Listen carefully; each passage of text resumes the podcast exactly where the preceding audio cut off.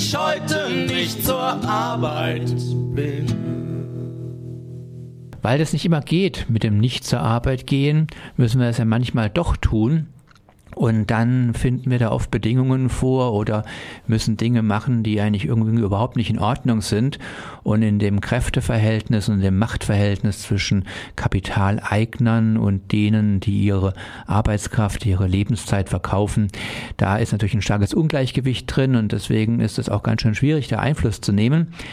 Ein bisschen hat ja die Sozialgesetzgebung unserer sogenannten sozialen Marktwirtschaft versucht, da ein bisschen was abzumildern. Deswegen gibt es nämlich Arbeitnehmerinnen Mitbestimmung.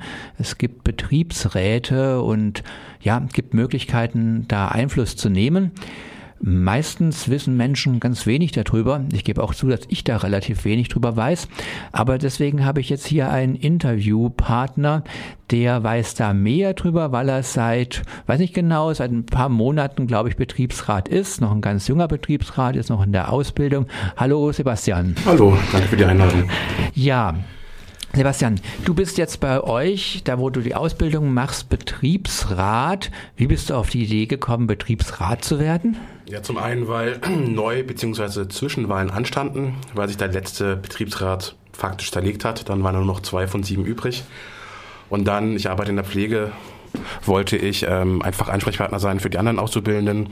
Und wir haben relativ viele, die im Rahmen von Freiwilligen Sozialen Jahr oder Bundesfreiwilligendienst bei uns arbeiten und deren Rechte eigentlich faktisch ja nicht wahrgenommen werden, beziehungsweise ähm, es wird ganz konkret auch gegen Gesetze verstoßen. Und da wollte ich einfach ein bisschen was zu beitragen. Und die Situation hat sich aber so ergeben, dass sich so wenige haben aufstellen lassen, dazu fast nur Auszubildende, dass wir jetzt lediglich ein Dreierkriegum sind, 440 Kollegen statt sieben Leute und jetzt darunter zwei Schüler. Das müssen wir eben zu dritt versuchen, da irgendwie die Strukturen wieder aufzubauen und was für die Kollegen zu machen. Gut, also ich habe ja auch schon manchmal ein bisschen in meinem Leben gearbeitet, ließ sich auch nicht vermeiden. Ähm, aber soweit ich es weiß, gab es nicht in allen Stellen, wo ich war, Betriebsräte oder ich habe es vielleicht auch gar nicht wahrgenommen. Wie ist das eigentlich? Muss es einen Betriebsrat geben? Nein, also es gibt noch einen Unterschied zum kirchlichen Arbeitsrecht. Da gibt es ja die Mitarbeitervertretung, ein zahnloser Tiger, würde ich mal sagen. Da muss es einen geben, ist auch ein bisschen ein Feigenblatt. Nach mein, ich habe ja auch mal im Kirchenbereich gearbeitet. Ähm, aber Betriebsräte an sich äh, muss es so nicht geben. Es sollte sie aber natürlich geben. Das heißt, wenn ich jetzt irgend so einen Chef hat, der sagt, ich will keinen Betriebsrat, was passiert dann? Also wenn sich jetzt, der erste Schritt wäre ja, dass sich die Kollegen zusammenschließen, erstmal auf die Idee kommen, einen zu gründen. Und dazu ist zu sagen, es reichen drei Mitarbeiter im Betrieb, die das möchten. Und die können es dann auch erzwingen. Wenn sie Gewerkschaftsmitglied sind, kann es über die Gewerkschaft erzogen werden. Ansonsten können auch diese drei eigentlich beim Arbeitsgericht ähm, quasi vorstellig werden und das, das ähm, anstoßen, dass ein Betriebsrat gegründet wird. Wenn der Chef versucht, das zu unterlaufen, dagegen zu arbeiten, da reichen schon Drogen, es reichen aber auch schon Bestechungsversuche. All das ähm, ist ein Straftatsbestand und er würde sich dann strafbar machen. Problem wiederum ist nur, dass hier in Deutschland die Staatsanwälte meistens nicht sehr gewillt sind, dieses Delikt äh, zu verfolgen. Das heißt, das wird meistens eingestellt. Aber jetzt nach dem Gesetz ähm, ist es eine Straftat und ein Chef sollte sich dann doch gut überlegen, ob er das machen will. Gut, also ich habe es richtig verstanden, hoffe ich. Ich wiederhole es nochmal, auch für unsere Hörerinnen. Wenn also drei Mitarbeitenden irgendeines Betriebs sagen, wir wollen einen Betriebsrat gründen, dann können die das tun und letztendlich kann da nicht so wirklich dauerhaft Steine in den Weg gelegt Nein. werden. Genau. Äh, eine wichtige Voraussetzung, es müssen mindestens fünf Arbeitnehmer da sein, so groß oder so klein muss der Betrieb quasi sein. Und ähm, es sind nur Arbeitnehmer wählbar, die schon seit mindestens sechs Monaten im Betrieb sind. Sollte der Betrieb selbst noch keine sechs Monate alt sein, dann gilt diese Schranke nicht, aber sonst gibt es diese Schranke. Okay, das sind dann Details, die ja. kann man sicherlich dann auch irgendwo nachschauen. Ähm, aber jetzt mal nehmen wir an, es gibt einen Betriebsrat oder es wurde einer gegründet. Welche Möglichkeiten hat denn der Betriebsrat nun auf, da ist es ja eigentlich die, das Ziel der Sache, auf die Arbeit, auf die Arbeitsabläufe, auf die Bedingungen Einfluss zu nehmen? Also man kann es unterscheiden. Er hat auf der einen Seite Mitbestimmungsrechte, die sind dann recht konkret, wie Beginn, Ende der Arbeitszeit, Schichtdienste oder beziehungsweise wenn Schichtdienst zum ersten Mal eingeführt werden soll, wie diese organisiert werden. Ähm, das ist eine relativ, relativ lange Liste, die auch im Gesetz nachzulesen ist. Ähm, auch neue Arbeitsschutzmaßnahmen, Überwachungsmaßnahmen sind in der heutigen Zeit ein großes Thema, muss der Betriebsrat vor mit einbezogen werden.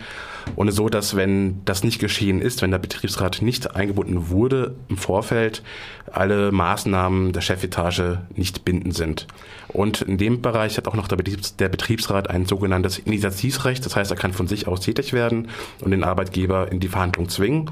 Wenn es dann keine Einigung gibt, geht zur Einigungsstelle. Die ist meist ziemlich teuer. Und dann viele Arbeitgeber versuchen das dann zu vermeiden und sich im Guten zu einigen. Die andere Seite ist, ähm, sind die Kontrollrechte. Und da geht es einfach um die Einhaltung der Tarifverträge, von Arbeitsschutzmaßnahmen, von, dass die Betriebsvereinbarungen, die geschlossen wurden zwischen Betriebsrat und Chefetage, dass die auch eingehalten werden, äh, Sondervergütung etc. So diese zwei Bereiche gibt es. Und das Betriebsverfassungsgesetz in Deutschland, muss man sagen, gibt dem Betriebsrat schon weitreichende Möglichkeiten, da wirklich ähm, ja, tätig zu werden und ein Veto einzulegen. Und äh, das muss halt wahrgenommen werden. Viele Betriebsräte sind leider relativ schlecht geschult, gerade in der Anfangsphase. Und es ist so für neue Betriebsräte vielleicht die wichtigste ja, die wichtigste Sache, die sie erstmal durchsetzen müssen, dass sie die Schulung durchlaufen. Sonst ähm, sind sie nicht arbeitsfähig. Ja, ich merke ja auch an deinen Ausführungen, da gibt es dann eine Menge zu wissen. Und klar, das äh, muss erworben werden, ähm, weil du gerade die Schulung erwähnt hast. Das würde mich jetzt mal so als Detail interessieren. Ist es dann Arbeitszeit oder ist es das Privatvergnügen der Betriebsrätinnen? nee, das ist, da gibt es auch wieder leider zwei Unterscheidungen, aber ich halte es mal einfach. Ich gehe jetzt nur auf die notwendigen Schulungen ein, wie die Schulung zum Betriebsverfassungs Verfassungsrecht und zum Arbeitsrecht. Und je nachdem, was im Betrieb für Bedingungen herrschen, auch noch zu Dienstplänen etc. Diese sind zwingend notwendig und diese sind absolut Arbeitszeit und auch die Seminarkosten müssen vom Arbeitgeber voll übernommen werden, sowie die Fahrten- und Unterbringungskosten.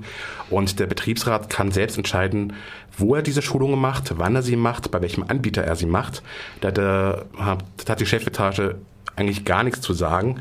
Und wir hatten die Situation, als wir jetzt die erste Schulung angemeldet haben, dass es gleich Widerstand gab. Wir auch schon fast kurz davor standen, ein Verfahren beim Arbeitsgericht einzureichen. Das konnte dann abgewendet werden, als gemerkt wurde, dass wir das durchaus ernst meinen.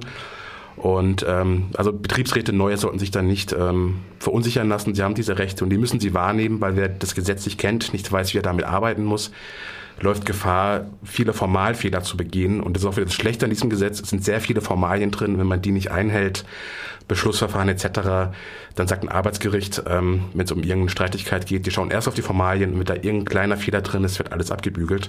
Das ist der Nachteil des Ganzen. Also da muss man schon fit und konform. Firmen sein. Ja, okay, aber dann anscheinend haben doch die Betriebsräte als Vertreter Vertreter der Mitarbeiterschaft Möglichkeiten, Einfluss zu nehmen. Also wenn es so um Arbeitszeiten, Beginn und Ende der Arbeitszeit, Pausenregelungen, das sind ja schon relativ zentrale Dinge. Ähm, das scheint durchaus sinnvoll zu sein.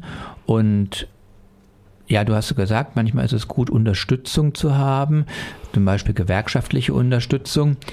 Jetzt ist ja so ein bisschen, glaube ich, nicht nur bei mir, bei vielen anderen Menschen so der Eindruck entstanden, die DGB-Gewerkschaften, ja, die sind doch schon sehr eingebunden in das bestehende System und im Sinne dieser Tarifpartnerschaft, da ist auch relativ spezifisches deutsches Modell, ähm, ist man nicht so richtig sicher, ob da jetzt so weitergehende Arbeitnehmerinnen Interessen und nicht nur vielleicht zugestandene Rechte, sondern vielleicht auch weitergehende Interessen wirklich verfolgt werden können. Äh, und ich weiß es von dir, dass du dich deswegen auch noch ein bisschen anders organisiert hast. Willst du dazu vielleicht noch was sagen und dann auch im Verhältnis zu Betriebsrat und äh, gewerkschaftlicher Organisation? Ja, gerne. Also ich bin natürlich ähm, in der Ausbildung bei Verdi eingetreten. Das ist für die Pflege die zuständige Gewerkschaft in Anführungsstrichen. Ich gebe zu, aus eher opportunistischen Gründen, dass ich diesen Arbeitsrechtsschutzaspekt abgreifen wollte, mehr oder weniger, und im Zweifel Unterstützung, Ansprechpartner haben wollte. Äh, jetzt mal ganz konkret zur Betriebsratarbeit, als wir da gewählt wurden und ich festgestellt habe, wir sind ja zwei völlige Neulinge, dazu zwei Schüler, Auszubildende, die eigentlich überhaupt keine Ahnung haben, habe ich quasi eine Hilfs- ersuchende E-Mail an die zuständige Wertestelle hier in Freiburg geschickt. Es hat ganze drei Wochen gedauert, bis eine Antwort kam. Das war schon mal so der erste Dämpfer. Und deswegen bin ich jetzt schon parallel seit Anfang des Jahres, also bevor ich schon in den Betriebsrat gewählt wurde, Mitglied der Freien Arbeiterinnen und Arbeiterunion geworden, hier im Freiburger Kollektiv. Und dort habe ich meine Situation geschildert und da wurde sofort unkompliziert Hilfe angeboten. Hat sich dann so ergeben, weil ein Betriebsratmitglied gleich wieder ausgeschieden ist und der letzte Vorsitzende nachgerückt ist mit dem entsprechenden notwendigen Wissen, dass ich die Hilfe nicht benötigt habe. Aber so von der Hilfstellung her war Verdi da schon für mich etwas enttäuschend und eben die Genossen von der FAU haben da relativ schnell Hilfe angeboten und die sind auch alle zum Teil im Arbeitsrecht fortgebildet. Deswegen, ähm, ja, ich ich sag mal so, ich wäre schon froh, wenn meine Kollegen bei einer DGB-Gewerkschaft organisiert wären, anstatt gar nicht. Ähm, einfach ähm, um ein gewisses, eine gewisse Absicherung zu haben, ähm, sich wehren zu können, im Zweifel Prozesse, Hilfestellung zu bekommen. Aber die Situation ist diese, dass gerade im Pflegebereich die, der Organisationsgrad wirklich ähm, faktisch bei Null liegt mittlerweile. Ja, ich denke, das ist auch ganz insgesamt ein gesellschaftliches Problem in der Bundesrepublik Deutschland, dass die gewerkschaftliche Organisierung inzwischen stark abnehmend ist. Auch in den klassischen Industriegewerkschaften haben wir ja bei weitem nicht mehr die Schlagkraft wie vor 30, 40 Jahren. Und da müssen Menschen natürlich auch selber sich dann an die Nase fassen und überlegen, in welcher Form sie ihre Interessen durchsetzen wollen und können. Ähm, da ist sicherlich die DGB-Gewerkschaft nicht der einzige Weg und vielleicht für manche Fragestellungen auch nicht der beste Weg. Aber wie du schon gesagt hast, ähm, als Basis sicherlich mal besser als nichts, weil wir haben ja auch mit den großen internationalen Konzernen immer mehr auch Gegenspieler, die ganz andere Methoden, ganz andere ja, Verfahrensweisen einsetzen. Und da ist der einzelne Mitarbeitende einfach überhaupt nicht in der Lage, sich zu wehren. Ja, vielen Dank, Sebastian, für deine Informationen. Vielleicht können wir das irgendwann mal nochmal auch aufgreifen, wie dann nach einer gewissen Zeit deine Erfahrungen als Betriebsrat sind. Genau, die fehlen noch. Genau, und vielleicht kann man da auch nochmal dann ergänzende Tipps geben. Jetzt erstmal haben wir, glaube ich, hoffe ich, einen ersten Eindruck bekommen und auch mal passend zum Thema, vielleicht machst du das dann auch, wenn du irgendwie bei deinem Chef reinkommst und sagst, Tag, Herr Chef.